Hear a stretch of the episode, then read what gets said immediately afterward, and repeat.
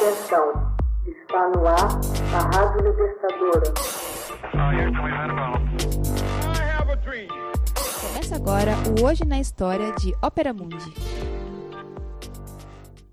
1939 Polônia dividida entre União Soviética e Alemanha.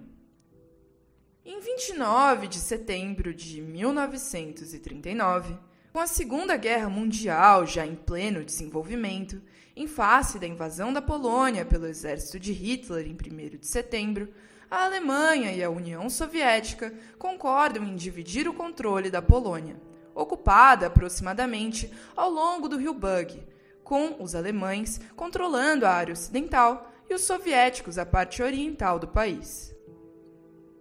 Como decorrência do Pacto Ribbentrop-Molotov, que criou um tratado de não agressão entre as duas grandes potências militares, Joachim von Ribbentrop, o ministro germânico das Relações Exteriores, encontrou-se com o seu colega soviético, Vladislav Molotov, para assinar o Tratado de Fronteira e de Amizade Germano-Soviético. Os aspectos específicos e pouco detalhados do pacto original de não agressão haviam garantido à União Soviética apenas faixas da Polônia Oriental. Agora, diante da agressão nazista a este país, os soviéticos passaram a exigir uma extensão maior, com o que as partes desenharam no mapa, sem maiores debates, a nova linha demarcatória.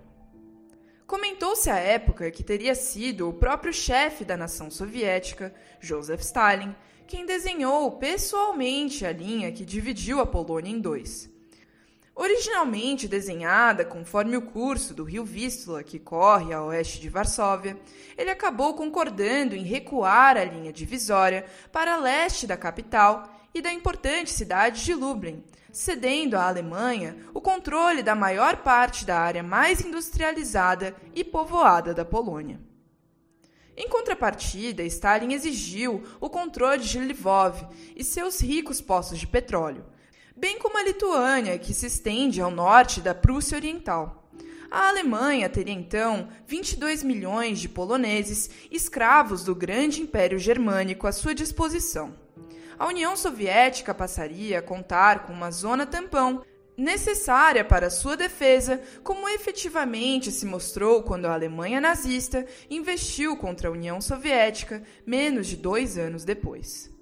Nesse mesmo dia, a União Soviética assinou também um tratado de assistência mútua com a Estônia, uma nação báltica, dando ao Exército Vermelho o direito de ocupar suas bases aéreas e navais.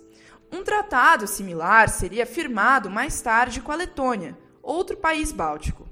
Com o aguçamento das tensões bélicas entre a Alemanha e a União Soviética, os blindados soviéticos viriam a cruzar as fronteiras, em nome da assistência mútua, colocando os três países bálticos sob o controle soviético.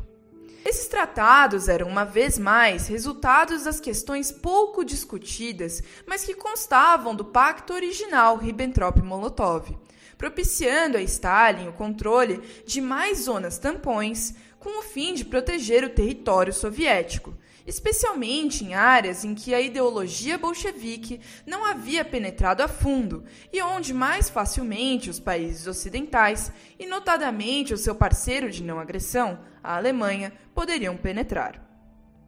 Hoje na História é uma produção de Ópera Mundi, baseada na obra de Max Altman, com locução de Paolo Orlovas e edição de José Igor.